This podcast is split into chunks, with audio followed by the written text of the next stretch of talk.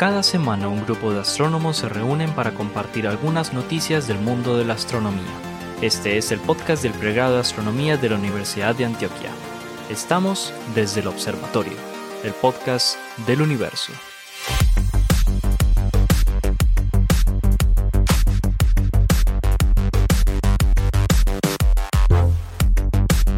Sean todos bienvenidos a un nuevo episodio de Desde el Observatorio, el podcast del universo, el podcast del pregrado de astronomía de la Universidad de Antioquia. Y esto me hace introducir a mis colegas y amigos, los profesores Jorge Zuluaga, Pablo Cuartas, Juan Carlos Muñoz, Esteban Silva y Germán Chaparro, todos profesores del pregrado de astronomía de la Universidad de Antioquia y quien les habla, Adrián Araujo de la Universidad Sergio Arboleda, desde aquí de Bogotá. ¿Cómo estamos hoy?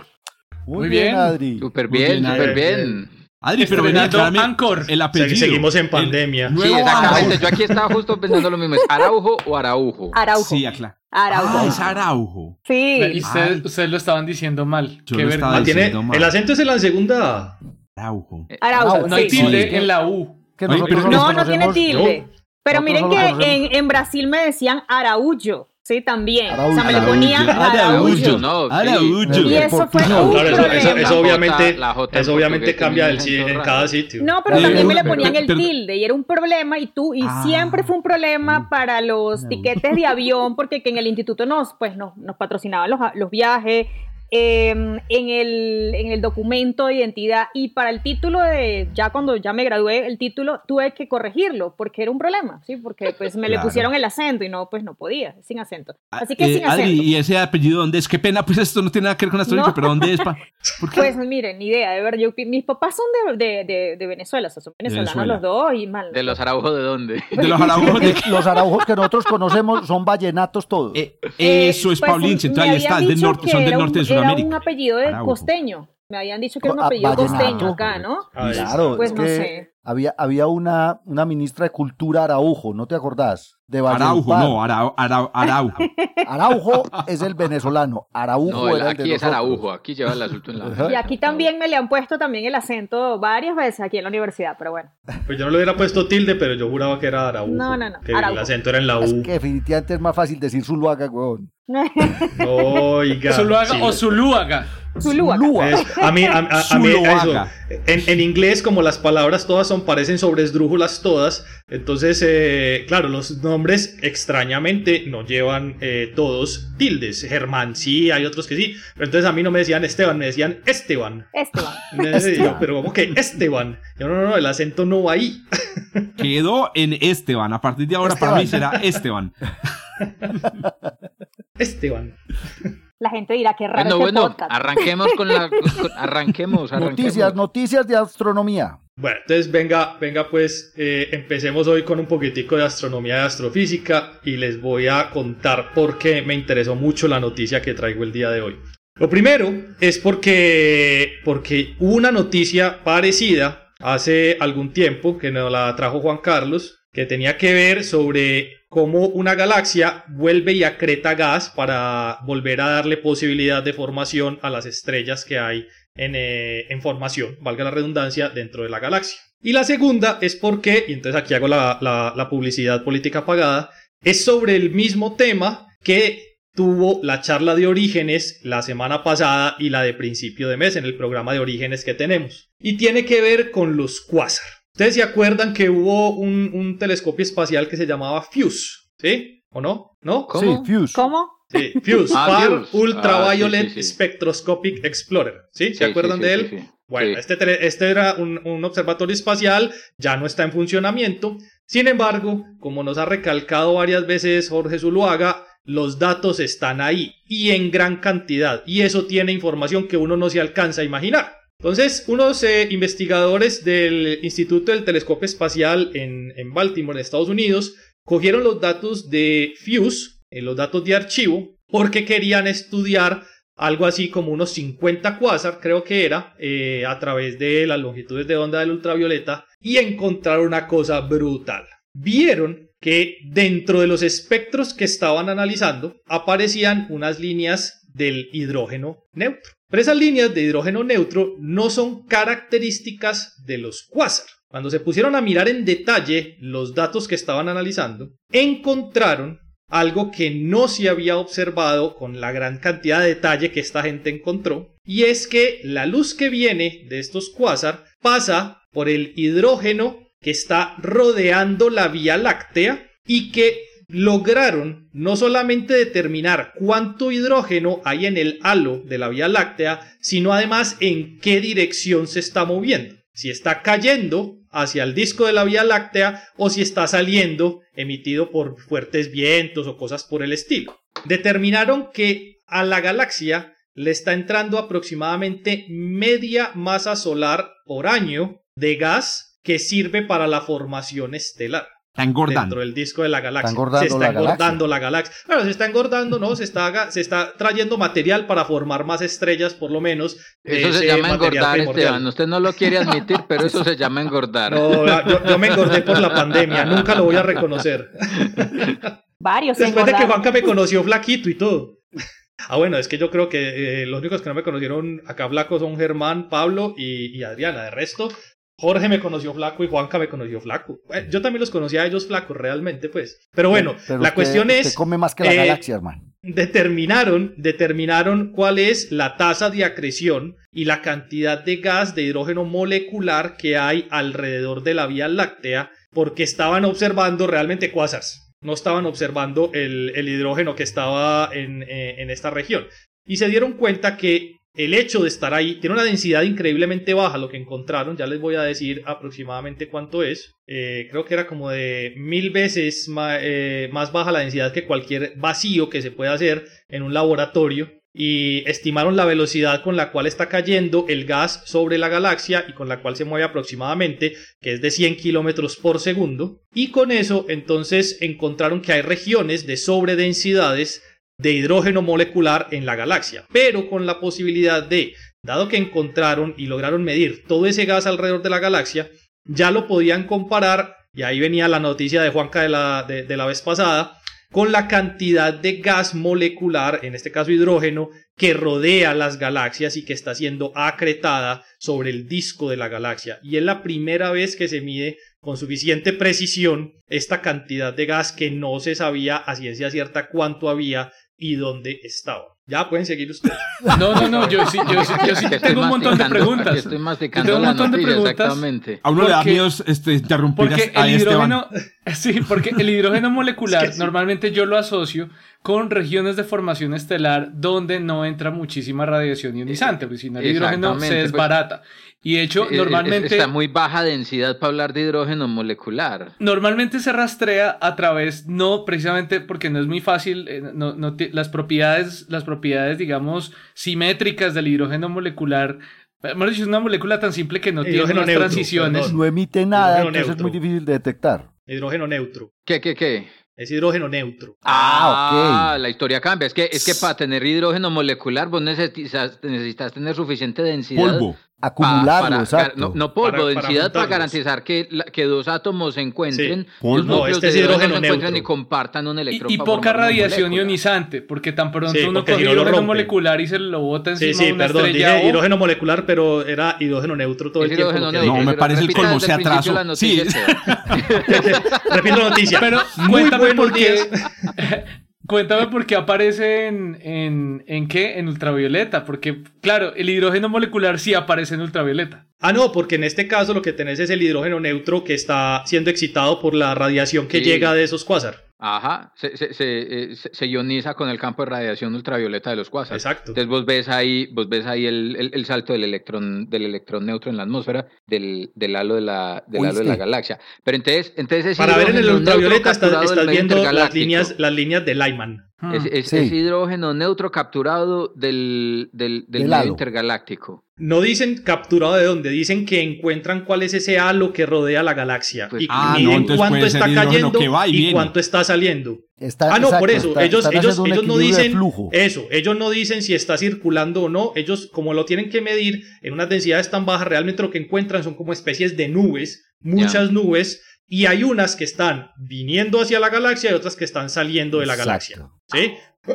Perdón, pero no dice si está circulando. Eso no tienen cómo, cómo especificarlo en ese caso. Pero entonces no es gas coronal, no estamos hablando este, de, de plasma, pues no, o sea, es literalmente átomos con todo, con Sí, todo sí. y electrón. Gas Sí, intergaláctico ahí, eso está en el halo de la galaxia y está interactuando con esta radiación que viene desde los cuásars, pero entonces lo que están midiendo es flujo hacia afuera y flujo hacia adentro de este gas, y el neto es un flujo hacia adentro. El neto son El esta media masa solar que se está sí. comiendo Sí, el disco de la yo- galaxia. correcto. Yo realmente nunca había oído hablar de la detección de hidrógeno neutro en el halo de la galaxia. Pues eh, Es- el- es la primera nubes vez. De, las nubes de alta velocidad de gas caliente, vamos a decirlo así, siempre han estado ahí, pues, pues llevan 10 mil millones de años ahí, pero, pero lo que hace que se observan han estado ahí, pero, pero observaciones de gas neutro no, es muy difícil precisamente porque realmente es más fácil encontrar el hidrógeno ionizado. Cuando una estrella, cuando por ejemplo una supernova explota, eh, eh, manda gas al zarzo y todo ese gas se vuela para el halo de la galaxia y realmente uno espera que el, el halo de la galaxia funcione como una olla pitadora, como una olla a presión,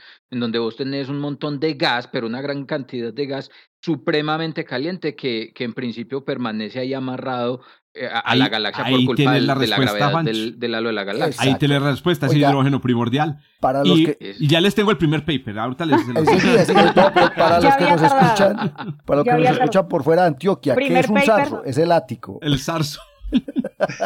Es, El es- ático, es el ático. bien, bien No, no, si, uno no sabe qué es el zarzo, uno es muy caído del zarzo. Muy caído el zarzo. Oiga, no, el paper va a ser el siguiente. Es un paper para American Journal of Physics que calcula el número de átomos de hidrógeno que hay en las moléculas de agua de tu cuerpo que vienen del medio intergaláctico. ¡Uh! ¡Uh! Porque Qué claro, bueno que si- tenés tiempo si suficiente tienes una para multiplicadas eso. tensión de media masa solar por año, tenés una cantidad de átomos suficiente y en la época de formación del sistema solar, parte de ese hidrógeno, pueden ser unos cuantos átomos, debieron haber venido del medio Del halo galáctico. No, Entonces, pues muy bonito, Sin lugar a duda, de hecho, una, eh, pues la, la gran mayoría de la masa de la galaxia proviene de la creación de material en el centro. Ah, no, me, no te me en el paper, hombre. Ah, ya vi que con este Ah. referí no va a pasar. Juan Y aquí el Mándelo para Nature porque conmigo no pasa. El referido Pero, es pero, Esteban. pero páselo, pero páselo para Nature Astronomy. Nature Astronomy.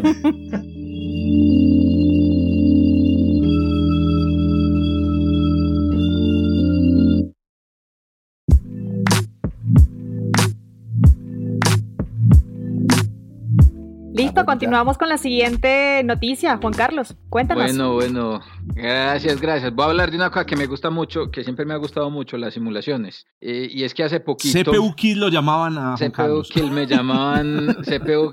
Una vez en el centro de Lo cómputo llamaban. de, de, de, de Dresden me tuvieron que jalar las orejas porque tumbé dos nodos del frontend del clúster. No, pero a ver. De- en Julish. Eh, o sea, el apodo estaba bien merecido. Haciendo desastre. Eh, eh, hace poquito, hace poquito, hace un par de, de semanas salió publicado. El artículo estaba en, en Archive ya desde hace, desde hace un tiempo, pero ya está eh, aceptado para publicación en, en Monthly Notices. eh, y es el artículo asociado con la simulación UCHU. Uchu. Gesundheit. Uchu es el, es el nombre o es la palabra en japonés para decir universo y es una simulación que se realizó, que se desarrolló recientemente con una, una colaboración entre investigadores de Japón, España, Argentina, Chile, Francia, Italia, eh, en la que pues, se simula el universo. Es una simulación cosmológica de formación de estructuras es de lo último en Guarachas que que se ha simulado, que se ha realizado recientemente precisamente con el espíritu de estudiar precisamente este aspecto, pues la formación de las estructuras. Eso uno llama a esas simulaciones simulaciones de formación de estructuras y galaxias porque son simulaciones en las que, bueno, primero, el universo entendemos es infinito, ¿cierto? Pero para los cosmólogos el universo es una caja. ¿Cierto? Como, como, como el universo es infinito, nosotros podemos en principio coger pedacitos, cajas cúbicas y simular en el computador pues cómo pasan las cosas en el, en el interior de esas cajas, de esas cajas cúbicas. Hay dos tipos de simulaciones que se pueden realizar. Uno puede realizar simulaciones de galaxias, de formación de galaxias o simulaciones de formación de estructuras. Las de simulaciones de, de formación de galaxias son mucho más complicadas porque usted les tiene que poner gas y la dinámica del gas y todo esto que hemos discutido pues a lo largo de diferentes programas de lo difícil que es formar estrellas en ese gas e incorporar todos los procesos. Y son computacionalmente mucho más costosas. Las simulaciones de formación de estructuras son relativamente relativamente más económicas y nos permiten hacer volúmenes o simular volúmenes más grandes del universo. Esta simulación UCHU, por ejemplo, hace, simula un pedazo cúbico del universo que son 2 gigaparsecs de lado, esos son más o menos 10.000 años luz de, de, de, de lado. Millones. 10.000 millones. Ajá, 10.000 millones, perdón, de, de, de, de años luz de, lado en donde se simula entonces la manera como la materia oscura evoluciona en un universo que se expande. Esa materia oscura entonces empieza a gravitar, más o menos la simulación inicia más o menos desde cuando el universo tenía aproximadamente 400.000 años de, edad, en el momento en el que se libera la radiación cósmica de fondo y se empiezan entonces a formar las estructuras, los halos de materia oscura, los cúmulos de galaxias y la estructura a gran escala del universo, que es como nosotros llamamos a la forma cómo se organiza la materia en el, en el universo a gran escala, formando filamentos, halos eh, eh, y, y, zonas vacías, que se llamaban precisamente vacíos cósmicos. El asunto es que si bien estas simulaciones se vienen haciendo desde hace mucho tiempo, eh, siempre hay un hambre de más. Siempre que se corre una simulación a uno le queda faltando un poquito para algo.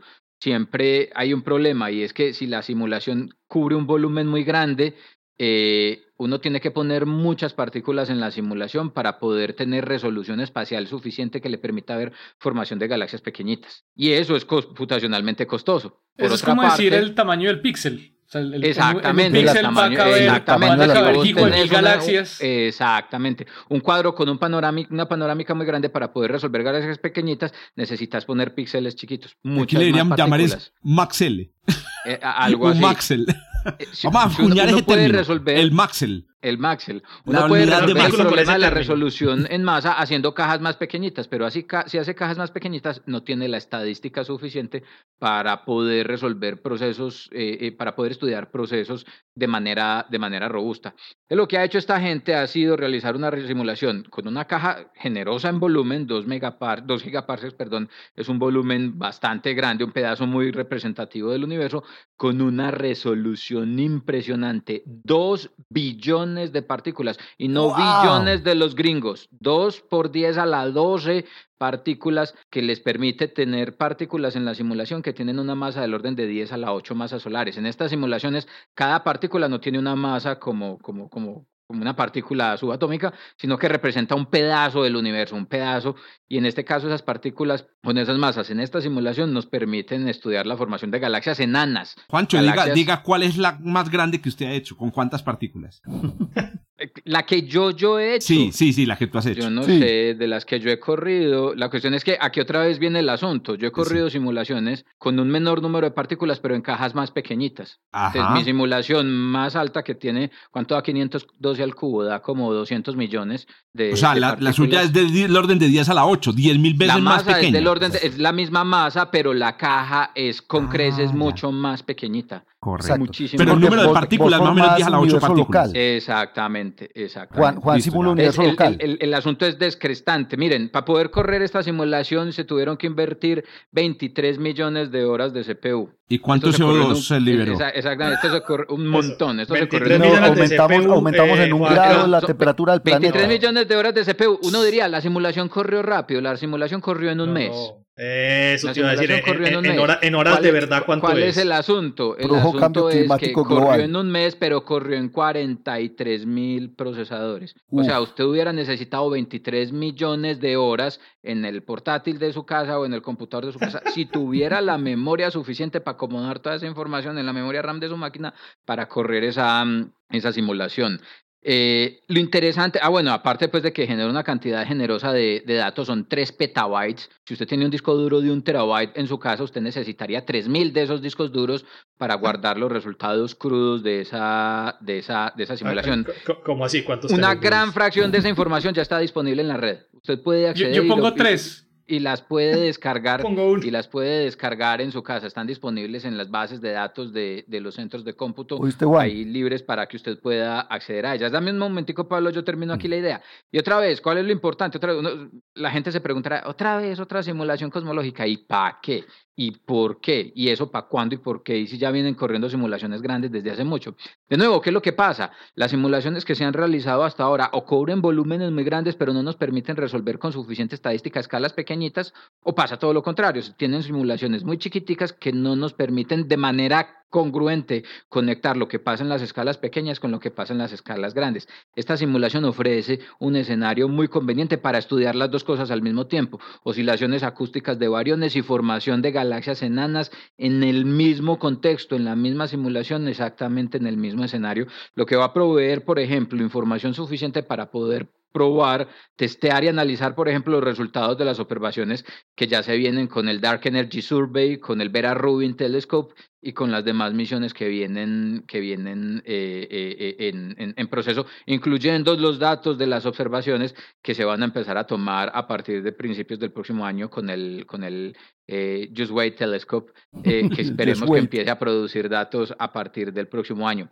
Aquí hay una cosa muy interesante, ya con esto termino, Pablo Pate, la palabra, y es que entonces, en estas simulaciones, aunque solamente se incluye la materia oscura, uno puede poner formación de galaxias eh, de manera eh, explícita en el eh, implícita, perdón, en el, en el proceso a través del uso de modelos semianalíticos. Y hay un grupo en Argentina en particular, por ejemplo, que está encargado de precisamente correr los procesos y los modelos de formación de galaxias en este tipo de simulaciones, de tal manera que en un par de meses seguramente estaremos hablando de, de los resultados que aparecen en esta simulación cuando se modela el proceso de formación de galaxias en estas simulaciones a este nivel de resolución que va a permitir, por un lado, y obligar por el otro a incorporar procesos de formación galáctica a escala muy baja de formación de galaxias enanas, que es algo que usualmente no se incorpora en los modelos semianales. Pablito, ¿vos querías preguntar algo? Sí, es que este USHU obviamente me tiene a mí sorprendido por el número de partículas, que estamos hablando de 10 a la 12, y eso, eso ya aumentó como en dos órdenes de magnitud el, el, la simulación del Millennium, que era del orden ah, de... La simulación del Millennium es... La, la, simulación del milenio cabe en uno de los computadores que tenemos aquí en la casa. Pues. Este Pablo se quedó en el pasado. Pablo se quedó.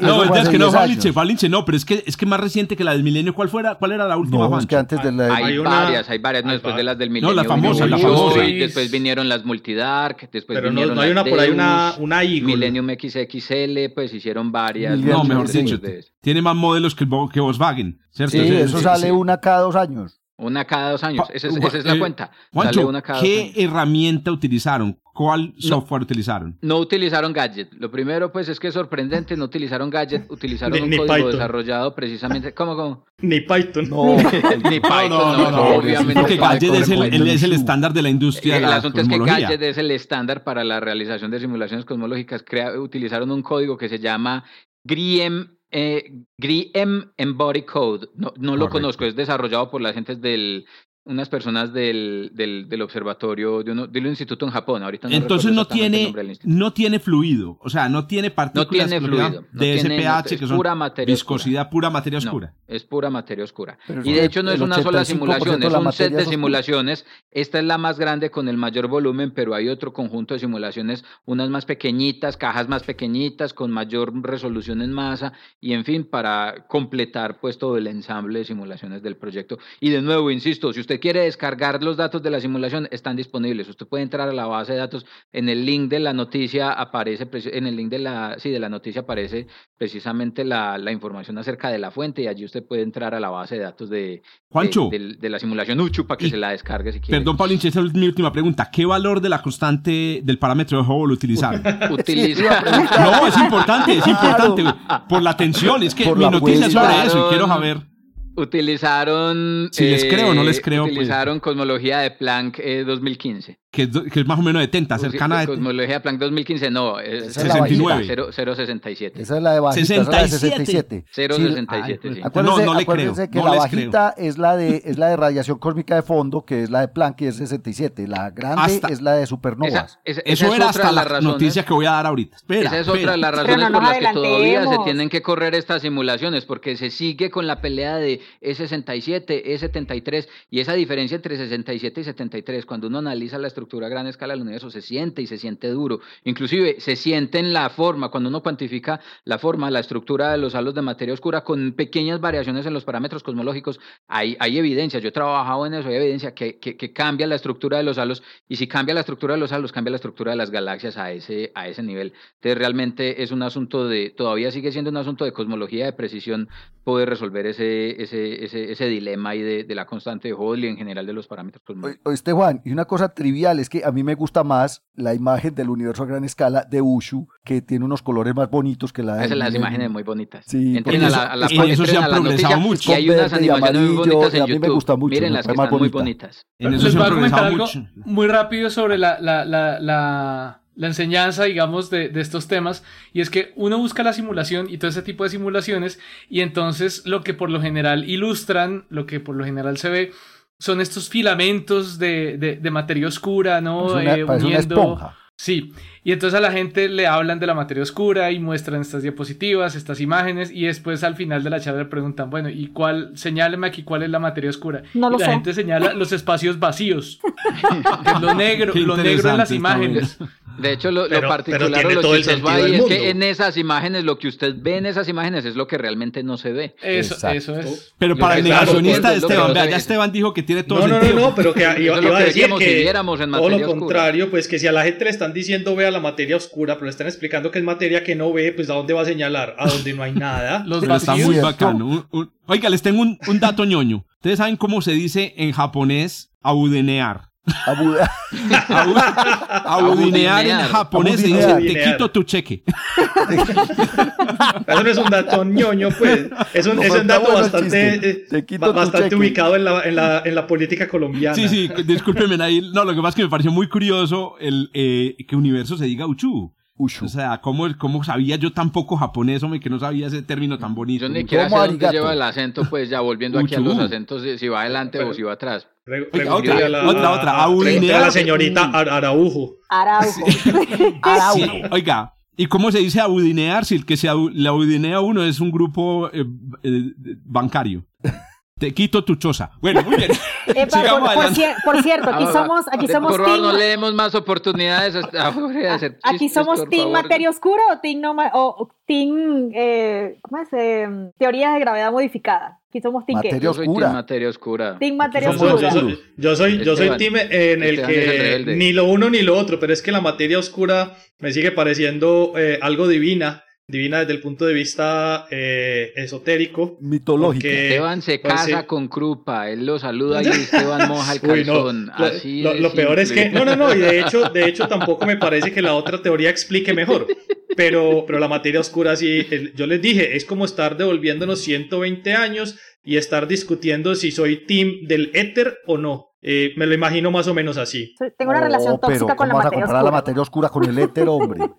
No, no, y lugar- independientemente de eso, gracias a que se estaba demostrando que el éter no estaba, se apreció otra cosa otra vez. El asunto está ahí, Exacto, por eso, en el yo por eso estoy- yo espero que nos toque la gran revolución que va a tener eso precisamente cuando salga qué puede explicar eso que estamos que viendo ahí. ¿Qué es la Lo que que Porque- porque- porque negación. volviendo, porque volviendo a lo que mencionaba Germán, es muy interesante, pues desde el punto de vista didáctico de la cosa. O sea, lo que nosotros llamamos materia oscura no es ni materia, materia ni es oscura. Es transparente. no sabemos qué es, Es una y es que no transparente. Pero es que hay que ver. empezar por eso, Esteban. No es Justamente no, sa- materia, no no sabemos sabemos. qué es. Es que no sabemos qué es. Exacto. No Por sabemos eso. qué vaina es. Entonces, por eso a Germán en la charla le señalan el puntico, el, el espacio hueco.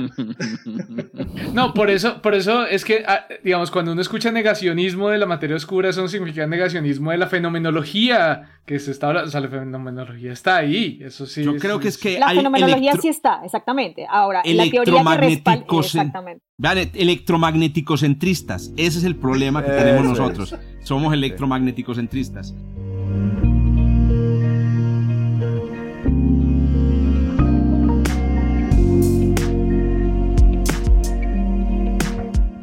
Listo, continuemos con las, con las noticias de este episodio de hoy. Germán, con- coméntanos. Por ejemplo, Germán no tiene la tilde en la E, tiene la A. y- y- Germán. no. Pero Yo le puedes le decir digo Germán. Germán. No te sientas Ese, mal. pero ese, ese Germán. sí tiene Todos tilde. Ese Germán. sí tiene Yo- tilde. Ese sí ¿Será que tiene el tilde, problema, no hay venga, aquí entre nosotros, será que el problema es el acento venezolano? Ellos lo mueven para atrás o para Lo adelante. mueven para atrás. sí. No, porque yo la también digo. Germán. Ah, es que cierto. yo, Por eso, yo- pero es que nosotros sabemos que se llama Germán. Sí, pero es que Germán viene de. Germán porque es alemán, no, eso viene. Pero es que, no, No, no, pero no sé, pero es que español- me suena más pero cool no- decirle no, Germán. aquí no hay lugar a confusión. Este sí tiene tilde. Germán. No hay lugar a confusión. Oye, señor Bueno, alemán, arranque cuidado. Échale Vale, cuidado. candela a ver. Vale, cuidado, le voy a echar candela a, a una noticia que de hecho echa candela. La, la, noticia, de hecho, me la, me la, me la pidió una, una oyente, bueno, no la, el tema más bien, lo pidió una oyente fiel del podcast eh, Allá, en eh, Twitter. Esto se puede Mel. hacer. Los oyentes pueden pedir temas en el podcast. Pues Sí, claro. lo puede pedir y uno- yo decido si sí o si no. Por no, cierto, porque encontré una una casi se la noticia asociada. Casi se la Claro. robo La gente puede pedir lo que quiera, uno verá qué hace. La, la oyente es, eh, no, no sé cómo se llama en la vida real, eh, en Twitter es Mel, raya el piso, y Fluo, raya el piso. Entonces, eh, eh, no, Oiga, preguntaba- pero venga, Germán, Germán, Germán, venga, aprovechemos para invitar a la gente que si nos quiere proponer temas, lo hagan con el arroba astronomía UDA. Exacto. Claro. Es decir, que Sí. nos escriban a Twitter, arroba astronomía UDA, y, y buscamos los temas y... No, porque, los- porque hubo una noticia, eso fue lo chévere, que digamos, ella dijo, bueno, hablen de tal tema y yo lo busqué y apareció una noticia, entonces dije, entonces sí lo podemos traer. Vale, cuidado. El tema es una misión de la NASA llamada DART, que seguramente la han escuchado ustedes. Para los que no lo hayan escuchado, es una misión de estas de salvar el mundo. Es una, Ah, pura La misión de, Bruce pues. Willis. Sí, es, es una misión para eh, probar nuestro, entre comillas, muy entre comillas, sistema de defensa planetario, que es esencialmente evitar que nos caiga un impacto de un asteroide eh, tratando de desviarlo, ¿no? Pero, pues, realmente esto está muy lejos de- del- del objetivo del- de la misión. Eh, pero esencialmente lo que se busca es hacer una prueba de un sistema de defensa planetario de lo que llaman un impactor cinético, o sea, una nave que mandemos a un asteroide y ver qué pasa cuando lo mandamos al asteroide, qué tanto se desvía su camino. Entonces, obviamente, eh, la, la prueba tiene que ser muy segura.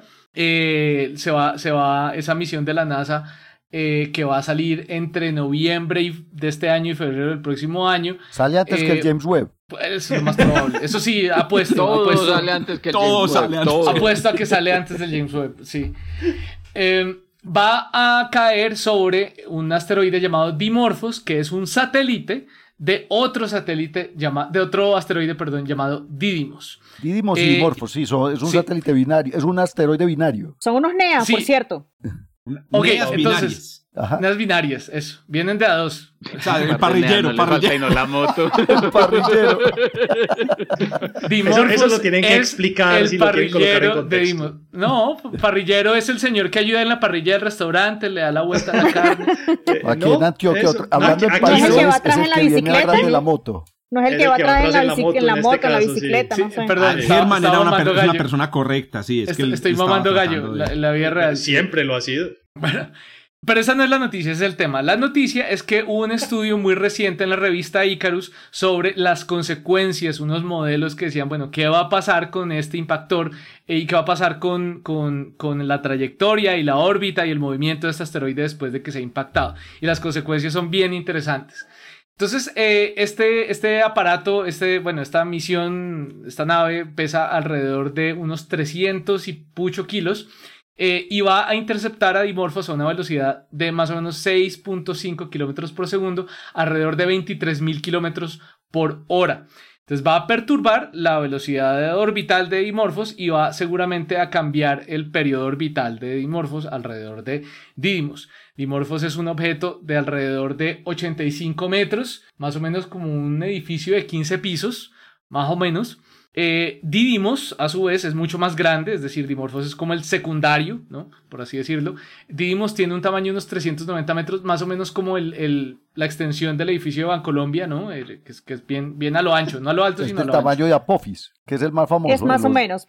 Exacto. Que es más, Bien, un El punto más alto Colombia la- es famosísimo. Creo que la Torre Eiffel, ¿cuánto mide? Por ahí 200 metros. Sí, es de ese tres. Sí, algo Eso. así. Entonces es un poquito más de la Torre Eiffel, pues.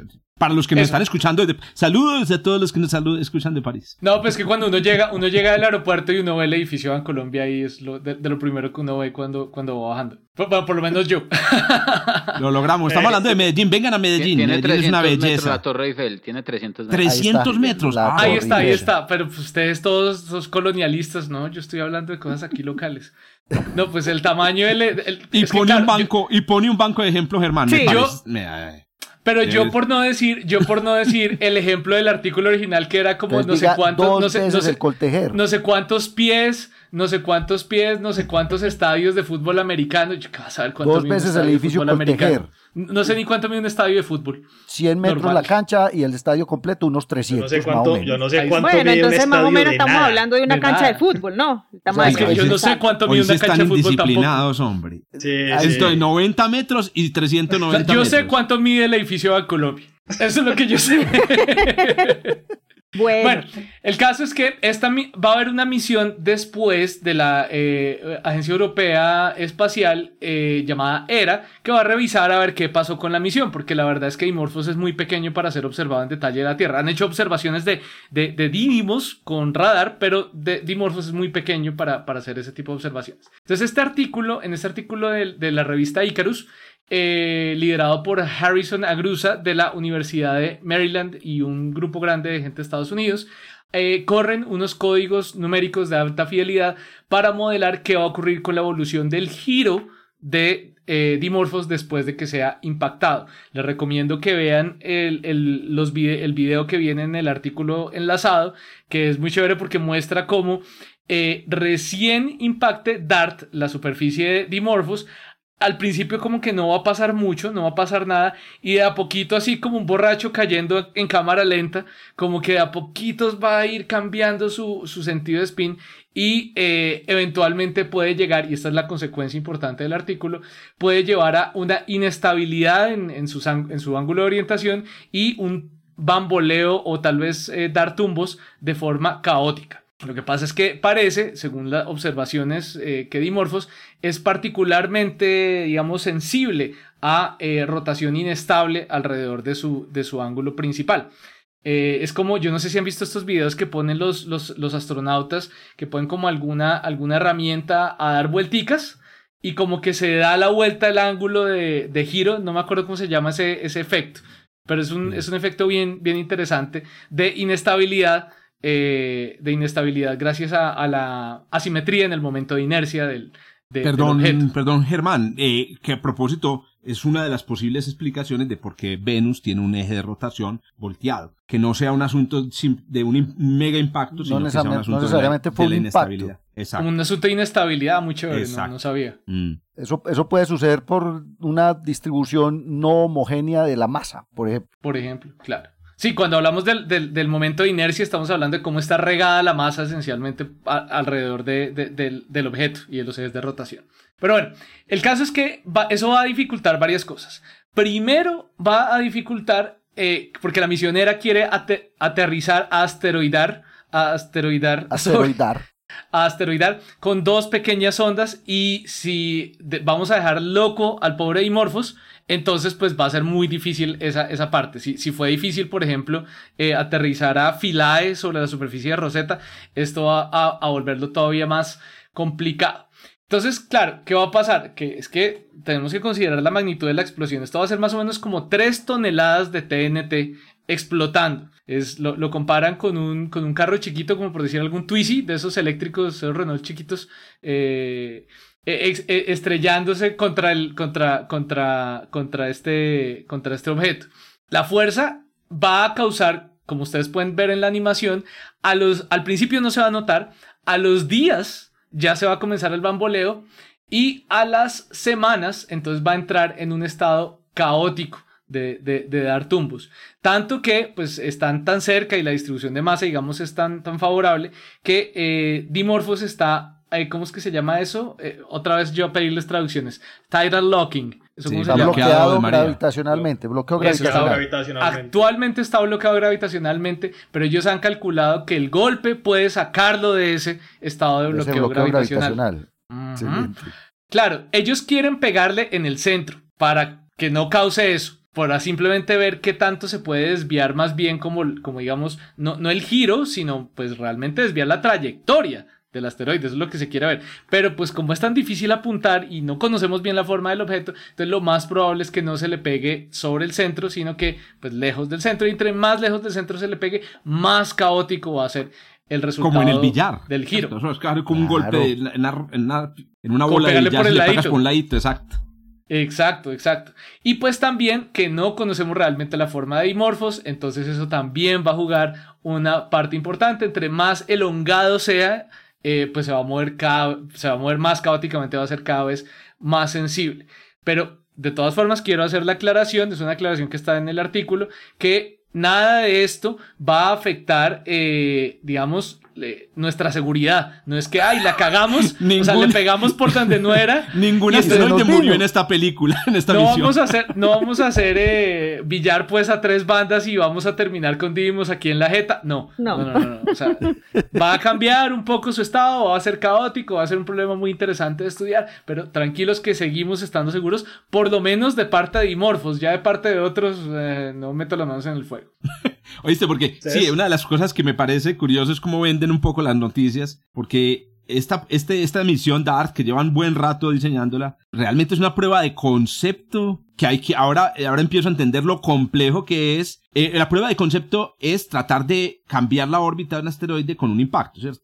Que no es un es Armageddon, Armageddon era eh, volar. Explotar el asteroide, con lo bombas que se cambiar. Correcto. ¿Qué pasa? Vos tenés energía cinética en un impactor, pero esa energía cinética se puede gastar en, en, en energía rotacional y, la perdiste. Lo que vos querés es que toda la energía cinética se vaya a desplazar el objeto y lo que está mostrando esta animación, Germán, me corregís, es que se va a gastar en otras pendejadas. Es que lo, va a poner a dar vueltas, pero no lo va a desviar. Es muy probable que lo vamos a desplazar. Pues, pero no, pero, pero eso no termina siendo el efecto de la pelota girando haciendo una curva. ¿Cómo, cómo, cómo te van? no, no, no, porque eso requiere fricción. Estás hablando del efecto Magnus. Exacto. Sí, sí, sí, claro, eso requiere fricción, pero es que ese, ese, objeto puede pasar cerquita, de, no sé, del sol, donde la cantidad de radiación solar puede generar algún tipo de fricción y puede cambiarle. No, pero, pero, es fricción de arrastre, es fricción de shear. ¿Cómo se llama sí, shear? Sí, sí, arrastre, arrastre. Eh, creo que no, no hay shear con, con la radiación, no, no, no, tiene efecto de cizallamiento que yo sepa. ¿Ustedes se acuerdan cuál fue la, la, primera nave que impactó contra un eh, asteroide? Humana, una nave creada por nosotros, quiero decir. Deep Impact. El Deep la, la película. Eso, Deep Impact. Yo, yo, yo, no sé si ustedes, eh, eh, bueno, cuando eso el Internet no era lo que es hoy en día, y cuando eso todavía el Internet era de, del de teléfono. Sí. El de... Oiga, este, este podcast para todo. Yo me acuerdo que me levanté como a las 3 de la mañana porque la transmisión era en vivo. A ver el impacto. Lo bueno era que era a esa hora, porque a esa hora nadie llamaba por teléfono, todo el mundo estaba durmiendo, entonces la transmisión se daba para uno poder ver el, el evento en vivo, porque lo transmitió la NASA. Eh, Adriana, hágale la cuenta pues de cuánto tiene Esteban.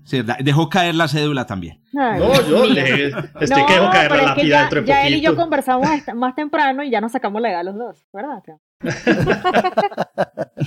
Ya no, ya no descubrimos la edad Ahora que me acuerdo, yo estaba en Leiden en esa época. Eh, eso fue en 2005. Sí, sí, sí, yo me acuerdo que eso lo transmitieron. lo transmitieron. o sea, hermano se le cayó la cédula y no el pasaporte.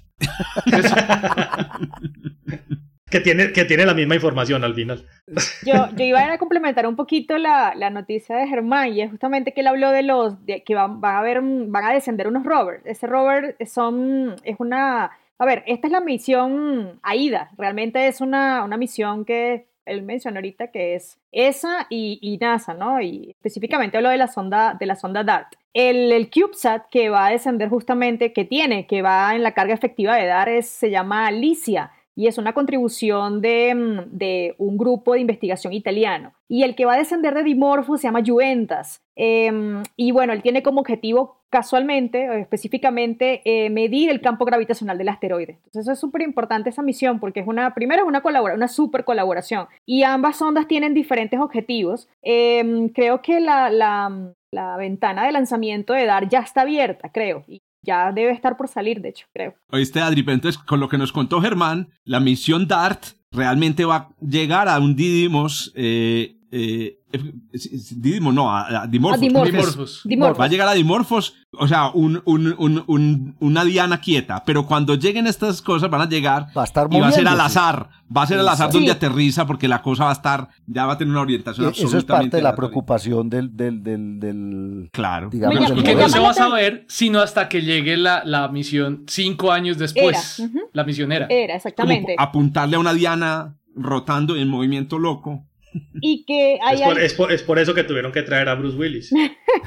Hay algo también interesante que en comparación con las otras dos misiones, la de JAXA, de, de la japonesa, que ellos sí utilizaron impactores, o sea, utilizaron un impactor, pero aquí la, el impactor es la sonda. O sea, aquí es una cosa diferente, ¿no? O sea, es Hayabusa ah, kamikaze. Claro, aquí Hayabusa. los japoneses no quisieron utilizar el kamikaze. No, ellos no utilizaron la sonda. Ellos utilizaron, la, o sea, estaba Hayabusa, o sea, la sonda, y eh, liberó eh, una carga explosiva. Un impactor. Mientras que aquí el impactor es la sonda. O sea, aquí DART es el impactor. Entonces, adiós DART. O sea, una vez que se impacte, se acabó, ¿no? Va, a funcionar un poco como la sonda Ranger que enviábamos a la Luna eh, y que enviábamos, pues que enviaba la NASA en los años 60 a, a fotografiar toda la, humanidad enviábamos. Sí, la humanidad. Yo siempre me meto en las misiones, parce, porque yo ya estoy metido de alguna forma. Las, las Ranger eran, eran cámaras que iban fotografiando la Luna hasta que se estrellaban contra la Luna. Me, me gusta la noticia porque este, incluso eh, DART bueno, la misión AIDA fue protagonista de la, de la conferencia de defensa planetaria que hubo en abril. Y mira que no mencionaron ninguno de estos, de estos aspectos de este artículo. Entonces, está chévere que sea apenas que va a salir, o sea, ya va a salir la misión y que hayan estos ya, digamos, como updates justamente de, de, la misión. Ni siquiera ha salido y ya, ya se está viendo qué pasaría si tal cosa ocurre, ¿no? Chévere.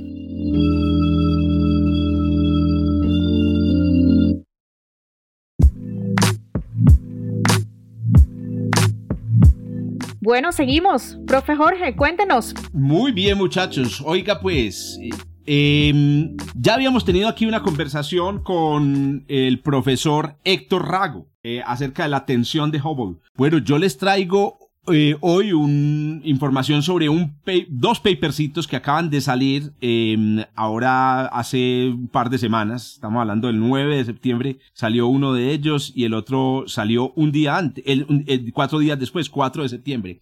Eh, estos papers eh, analizan los datos, los últimos datos de mm, anisotropía, que es las variaciones, digamos, en el cielo de la radiación cósmica de fondo de dos, eh, de dos telescopios, el eh, Atacama em, Telescope for Cosmology, que es un, telescopio que obviamente como Atacama Cosmology Telescope, que está ubicado en, en, en un cerro a 5000 metros en, en, el Atacama, y el otro es un telescopio muy famoso, que es el telescopio que midió la eh, polarización de la radiación de fondo y que, y que produjo un, ¿cómo se dice? Un, un pequeño cisma en la comunidad astronómica porque se pensó que habían, digamos, detalles de lo que pudo haber pasado el tiempo, en tiempos de inflación, en esa, en esa polarización de la radiación de fondo. Se habló de premio Nobel. Bueno, incluso se hizo un poco el ridículo. La, la, la colaboración del, del telescopio del, del, del Polo Sur hizo un poco el ridículo porque se adelantaron mucho a los datos y parece que los datos no, no, no soportaban. Bueno, el caso es que con estos dos telescopios se agregaron nuevos datos a lo que sabemos de la radiación de fondo, que ya sabíamos de Planck, de WMAP, y em, estos nuevos datos han empezado a mostrar que las, hay una posible solución a la tensión de Hubble o a la tensión del parámetro de Hubble que podría ser un poquito sorpresiva. Eh, entonces recordemos que la tensión de Hubble es que, como lo decía ahorita Juan Carlos, eh, hay unas, unas, unas medidas del parámetro de Hubble que nos dice a qué velocidad se expande el universo, eh, que son hechas, por ejemplo, con estrellas cercanas o con galaxias cercanas o incluso las supernovas están relativamente cercanas. Esas medidas nos dan un parámetro de Hubble que es alto, típicamente por encima de 70 kilómetros por segundo por megaparsec. Mientras que están las medidas hechas con la radiación de fondo y otras técnicas, microlensing, weak lensing y otras técnicas que nos dan un valor de la, del parámetro Hubble un poquito bajito tirando hacia 67. Repito, este número nos dice a qué velocidad se está expandiendo el universo, o sea, entre más grande sea, más rápida la expansión. Así que las estrellas y las, y las supernovas cercanas a la Vía Láctea nos dan una expansión rápida, mientras que la radiación de fondo nos da una expansión lenta. Ahora bien, ¿qué sucede? El problema, nos, contaba Héctor en, el, en un programa pasado que, bueno, lo que sucede eh, con esta tensión es que los métodos son muy distintos. O sea, los métodos, por ejemplo, que utilizan supernovas dependen de parámetros astrofísicos muy complicados. Las supernovas, en pocas palabras, son como unos fenómenos muy, muy sucios. La cosmología, por otro lado, requiere modelos muy sofisticados del universo que mm, son dudosos. Entonces, claro, es muy difícil poner, eh, digamos, poner en acuerdo las dos. Pues resulta que el nuevo modelo, que lo voy a llamar el modelo FEDE, o sea, así como Fede, Federico, sí, Fede, el modelo Fede, eh, propone la siguiente solución. Hombre, resulta que es que la medida del parámetro de Hubble con la radiación de fondo depende de qué tan grandes son los grumitos que ustedes ven en la radiación de fondo. Ustedes se acordarán, muchachos, y, todos los que nos están escuchando, que la radiación de fondo, cuando uno, cuando uno amplifica, cuando uno aumenta el contraste, tiene unos grumitos. Y el tamaño de esos grumos nos da una idea de eh, cuánto había, se había expandido el universo hasta el momento en el que se salió la radiación de fondo. Pero resulta que el tamaño de los grumos también depende de a qué distancia estamos nosotros de esos grumos. Entonces están esos dos factores. ¿Cuánto se había expandido el universo hasta el momento en el que se emitió la radiación del fondo y a qué distancia estamos nosotros de ellos? Entonces miren la solución. ¿Qué pasaría? Se preguntaron un grupo de, mm, de cosmólogos teóricos, incluso salió un Physical Review Letters hace unos meses eh, con eh, proponiendo o, o explorando este modelo. ¿Qué pasaría si hubiera existido antes de que la radiación de fondo saliera, una forma de energía oscura que hoy ya no existe. Hágame el hijo de pucha favor. Es decir, no solamente le metemos éter a esto, Esteban, sino que aquí hay doble dos tipos de éter. Dos tipos de éter. Entonces habría el, la, la, energía oscura actual, que es la energía oscura pues normal del modelo que llamamos lambda CDM. Y está una que se llamaría la Early Dark Energy o energía oscura eh, temprana, que significa ED, ¿cierto? Resulta que una fracción de la energía del universo, F, F, F, ¿cierto? Sería, estaría en la forma de esta Early Dark Energy. Por eso llamamos a estos modelos FEDE, ¿cierto? FEDE. Fraction of Early Dark Energy. Wow. Pues resulta, muchachos, y doña Adriana, hágame el favor, que si usted pone 10% de, de esta energía oscura antes de que la radiación de fondo se produzca, el universo se habría expandido muy rápidamente al principio y eso habría creado regiones de, eh, de formación, la región, los grumitos que nosotros vemos en la radiación de, de fondo. anisotropías. Exacto, un poquito más grandecitos. Y el resultado habría sido que vistos desde acá, la, la, el, la a la distancia a la que estamos, habríamos malestimado el tamaño que tienen. O sea, creer, que creíamos que eran más chiquitos porque no sabíamos que existía esta energía oscura temprana, pero resulta que serían grandecitos. ¿Eso qué haría? El efecto total sería que con la radiación de fondo, el parámetro de Hubble que estábamos estimando hasta ahora sería malo. El parámetro de Hubble realmente estimado con la radiación de fondo tendría que ser más alto. Y adivinen cuánto da. Entre 70 y 73. Ahí está. O sea que se arregla el problema de la tensión, pero ya veo a Esteban riéndose, eh, perdón, Esteban riéndose socarronamente. La, la, solución no es ir a poner más parámetros. Porque la solución no es. pero, pero no, pero a ver, vamos a no me mire así, no me mire así, Adri, que ojo con esto. Pero eh, yo sé que hemos dicho que la cosmología y la astrofísica son de modelos. Perdón, Paulinche, que te interrumpa. Estaba aquí respondiendo a una cara de Adri. No, yo sé que la astrofísica y la, cosmología son de, de, de modelos, pero ¿qué sucede? Pero muchachos, es lo mejor que tenemos. O sea, no podemos tampoco eh, entrar, entrar a, a, ¿cómo es que es? A, patear el... Eh, la lochera. A, patear la, lochera. Dale, Paliche. Dale, Sí, no, pero hay una cosa que no me gusta de Fede. Y es, ¿por qué tenemos que inventarnos una nueva forma de energía oscura? ¿Ves? Eh, sí, ya, ya te respondo, Pablo, muy rápidamente. Si, si, si dejamos que esa energía oscura, que la energía oscura que, que hace que la expansión se acelere hoy, sea más alta, si le ponemos más energía oscura, más contenido de energía oscura, se daña todo el resto de la cosmología. Sí, claro, se desbarata todo el, se desbarata. Todo el modelo. Entonces, ¿qué sucede? Hay que meter energía oscura, pero hacerla desaparecer. ah, energía oscura que solo trabajó al principio. Exacto. Sería, bueno, en, técnicamente en cosmología hablamos de un campo escalar. Se trataría de un campo escalar dinámico, no como la energía oscura. El lambda es un campo escalar estático. Este es un campo escalar dinámico que habría existido desde el inicio, desde el, desde el inicio del Big Bang hasta la emisión de la radiación de fondo. Momento en el cual ese, ese, ese campo habría desaparecido. ¿Y dónde, Desaparecido significa que se, ahí? Eso es muy interesante, Pablincho. Eso significaría que en el universo habríamos tenido en realidad tres campos escalares en acción, haciendo expandir el universo de forma extrañas. El, el inflatón, el campo que inició la, la expansión, este que habría, eh, eh, digamos, nos habría hecho pelear por el valor del parámetro cosmológico por un 13.800 millones de años después. Exacto. Y el tercero, que sería la energía oscura. la energía oscura. O, sea, en la navaja de Ockham esto es como el destapador. Exacto.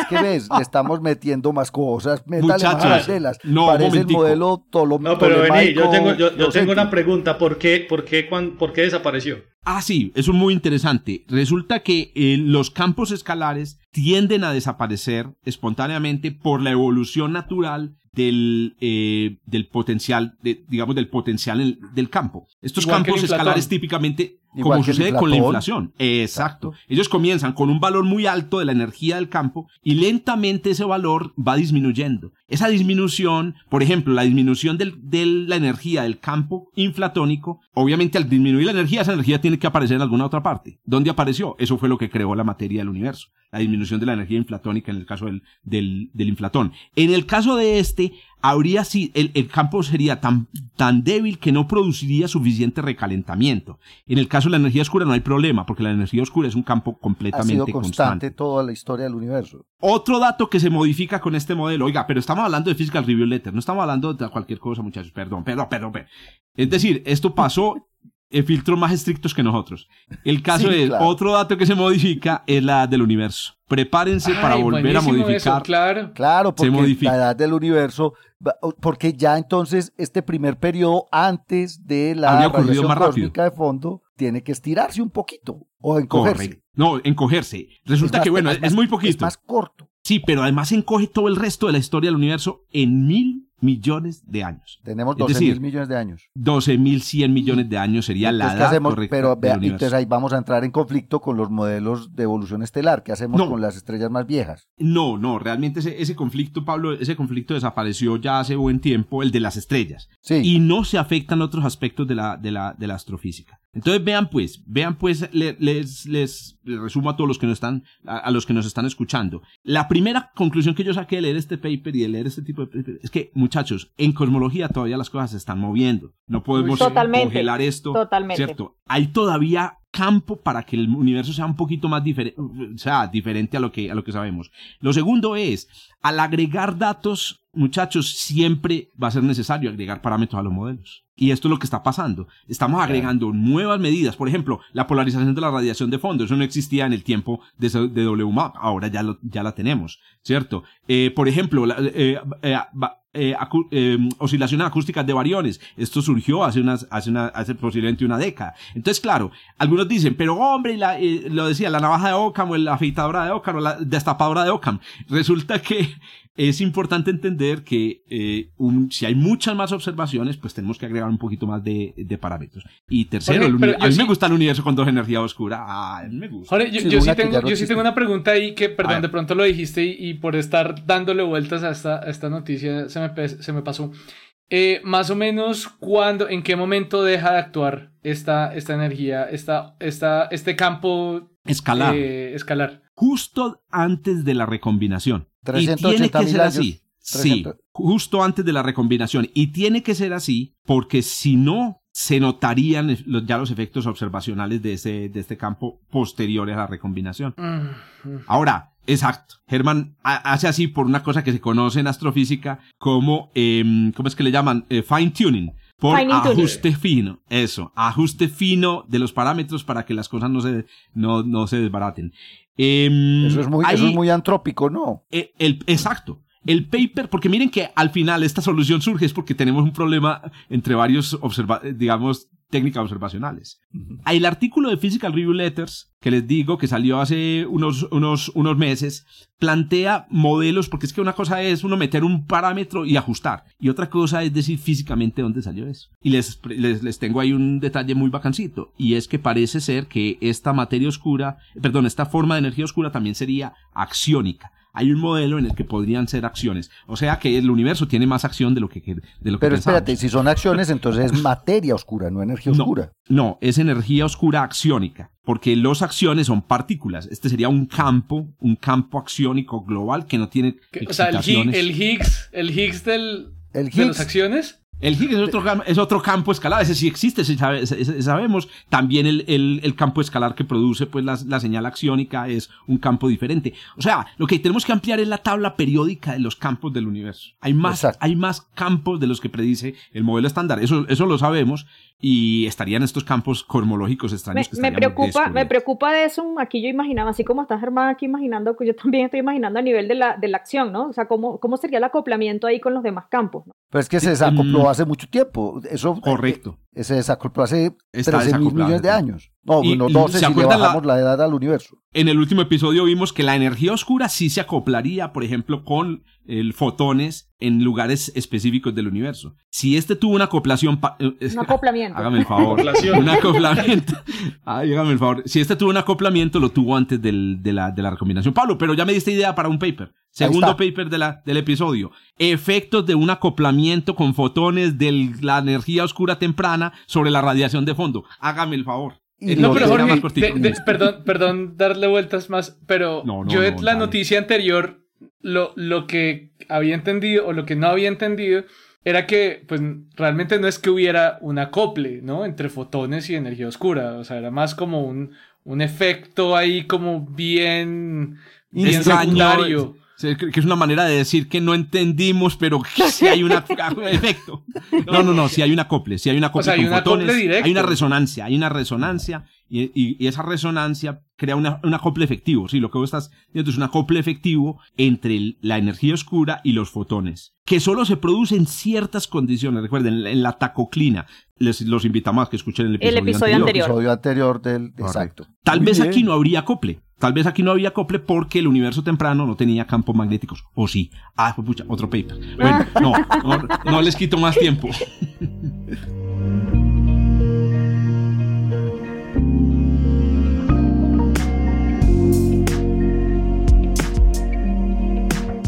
Listo, eh, cerramos este episodio de hoy con mi noticia. Entonces, eh, mi noticia tiene que ver con, siguiendo más o menos la misma línea de, de Germán, tiene que ver con otra misión que va Em, específicamente hacia los troyanos. Estoy hablando de Lucy, la misión Lucy, eh, que por cierto me hace recordar, no sé si la, me imagino que conocen la canción de los Beatles, Lucy in the Sky with Diamonds, ¿sí? Se llama Lucy in the Sky with Diamonds justamente por el descubrimiento del fósil, un fósil etíope, ¿sí? Em, que pues fue muy importante, una altísima importancia desde el punto de vista de la, de la evolución del ser humano. Bueno, la misión Lucy es una misión de NASA, también tal, tal eh, como DART, y mm, es la primera misión con destino a los troyanos. Eso es súper importante resaltar. Es la primera misión a, ah, que va hacia los troyanos de, de Júpiter. Em, para quienes nos escuchan, estos troyanos están ubicados en dos puntos muy importantes desde el punto de vista de dinámica gravitacional, que son los puntos de Lagrange 4 y 5, ¿okay?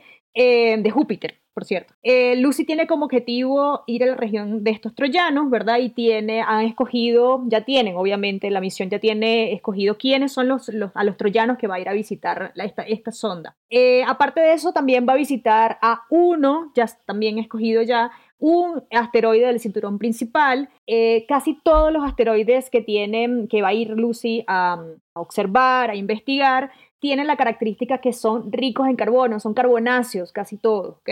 Eh, del cinturón principal, em, Lucy va a visitar a Donald Johansson, que casualmente tiene el nombre del descubridor de Lucy, de esta fósil, ¿ok?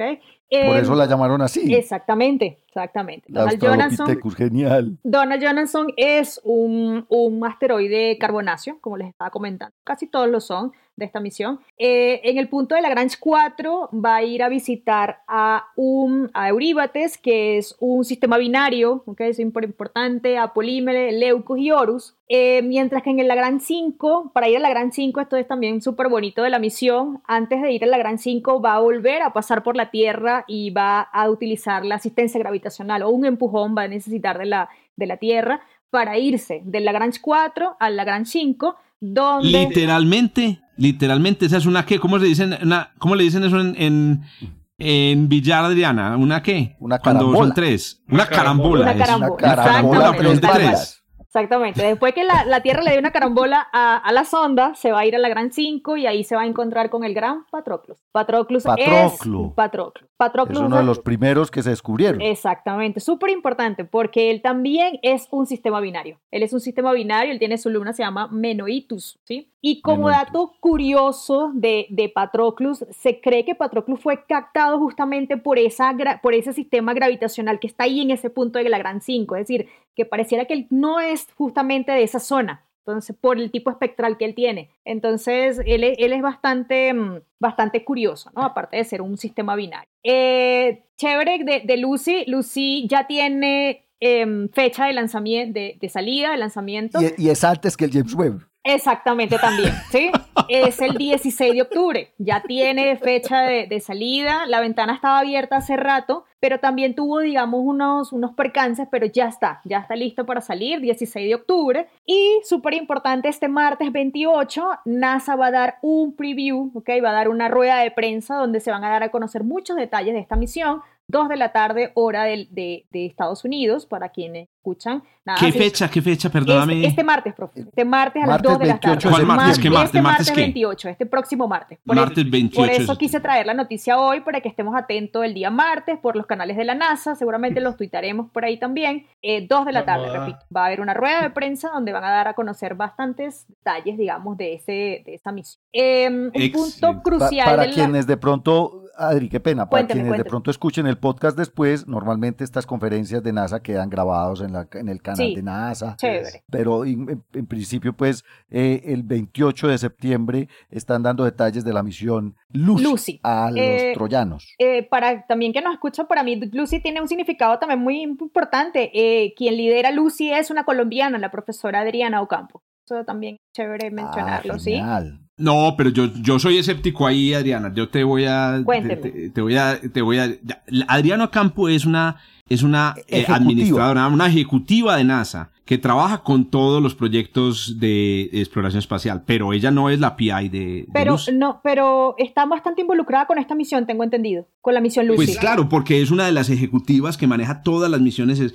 ¿Por qué te, por qué te hago esta, esta, este comentario? porque es que en Colombia somos muy dados a, a poner colombianos al frente de las misiones no sé si pasa en, otros países, y en Venezuela, en Argentina, pero en Colombia, la misión que maneja eh, el colombiano que va a, la, la, la misión que maneja Exacto. Tenemos que ser muy claros y enseñarle a la gente que las personas que están al frente de las misiones se llaman PIs, que son los, el, investigador principal. principal, exacto. Y, y, que Adriana Ocampo no es la investigadora principal, así la admiremos mucho y todo. Es una de las directivas del programa de exploración del sistema solar. Aprovecho pues para hacer, porque siempre me ha parecido. Claro, claro que sí. Doloroso, em, doloroso. Bueno, nada, como le está diciendo, el punto crucial de, de, Lucy está justamente de que esta misión, pues que va a los troyanos y que se cree que estos troyanos son remanentes justamente de las fases iniciales de la formación de nuestros planetas y de nuestro, digamos, universo vecino. Por eso el nombre de Lucy, porque pues Lucy justamente es un fósil, ¿no? Entonces, eh, nada, como que Lucy va a explorar justamente los fósiles de nuestro sistema, nuestro sistema solar, ¿no? Súper chévere esta misión y muy bonita. Oye, una cosa, una cosa genial, Adri, y, quienes nos escuchan, es 12 años viajando a través del sistema solar para, para, pues claro, primero llegar al L4 de la órbita de Júpiter, estar allá visitando algunos troyanos y después volver a pasar por la Tierra y llegar hasta el L5. El, el, el Lucy está atravesando el sistema solar de un lado al otro, pues dentro de la órbita de Júpiter, pues una maravilla. Sí, exactamente. El tiempo de, de, la misión es de 12 años, ¿no? Eh, y bueno, nada, que también va, va a observar a uno del, del, del, cinturón principal, ¿no? Al Donald Johansson. Entonces, son siete. Oiga, un comentario. Un comentario histórico sobre los troyanos. Y es que es muy raro porque los troyanos en, en, en, en los troyanos van persiguiendo a los griegos en la órbita de Júpiter. Y aquí fue al revés. Eh, eh, es, decir, en, en, en, la, en la Iliada, pues en, la, en, la, en toda la, la, épica de alrededor de Troya, los que persiguen a, los griegos a los troyanos alrededor de, la, de las murallas de Troya, ¿cierto? Me corrige ahí Pablo, lo veo con dudas. Yo, yo, tengo, que los yo tengo otro chisme, otro chisme de la Iliada. Ya a... Hacia la playa. entonces fue al revés, entonces los troyanos sí persiguieron a los, a los griegos. Eh, seguramente en algún momento, pero el problema, el, el enredo está, Jorge, en que hay troyanos y griegos mezclados en el E4. En el L4. Porque, por ejemplo, en el E4 están Patroclo, que era griego, era Mirmidón, y está Héctor, que era el príncipe de Troya. Y están ah, entonces están cruzados. Exacto. Pero los llaman troyanos en general por Troya. Pero Patroclus está en el L5. Está en, está en la Gran 5, sí. Entonces, bueno, ah, sí, sí, sí la Gran o sea está en el Patroclus, sí, Patroclus es un perseguidor. Exactamente. El que está en el L4 es Aquiles. Es Aquiles. Es Aquiles, que es el, era el gran héroe pero ahí es donde vamos. Era el novio ahí, es, a eso iba. Patroclus era el amante de Aquiles y lo mandó no, enredemos la, Pero venga, no enredemos la cosa, porque es que, a ver, L4, recuerden, el L4 son los que van adelante. adelante. En este caso se llaman griegos. Son los griegos, exacto. L5 los que van atrás llaman troyanos. Exacto. ¿Cierto? Entonces, exacto. si es correcto. Héctor, Héctor está en L5 es un Entonces está en troyano, el E5, es troyano. pero Aquiles también está en el E5 y Aquiles debía estar Es en el griego. E4. Es Ah, pero es Pero porque, sé por qué, porque es que Aquiles L5. fue a... fue- Pa- pa- sí, pero Aquiles ah, peleó con Qué Héctor y enredo tan hijo de Héctor. madre, qué chisme el que están armando, es que si Pues, hombre, enredan una Qué pestaña pena, qué pena, definitivamente. Esteban, eso no es chisme, es la No, guerra de Troya, es que la guerra. hermano. Bueno, ¿Listo? no. Bueno, con esto finalizamos este episodio del día de hoy. Bueno, los, los escuchamos la próxima semana. Nos vemos la próxima semana. Chao pues. Chao. Chao, hasta Chao, luego. chao. Chao. Gracias por escuchar desde el observatorio. Estamos en Spotify, Apple Podcast, Google Podcast y muchas más plataformas. Realizado por Jorge Zuluaga, Esteban Silva, Pablo Cuartas, Juan Carlos Muñoz y Germán Chaparro, profesores de astronomía del Instituto de Física de la Universidad de Antioquia. Con la producción y edición de quien les habla, yo soy Giraldo, pregrado de astronomía de la Universidad de Antioquia.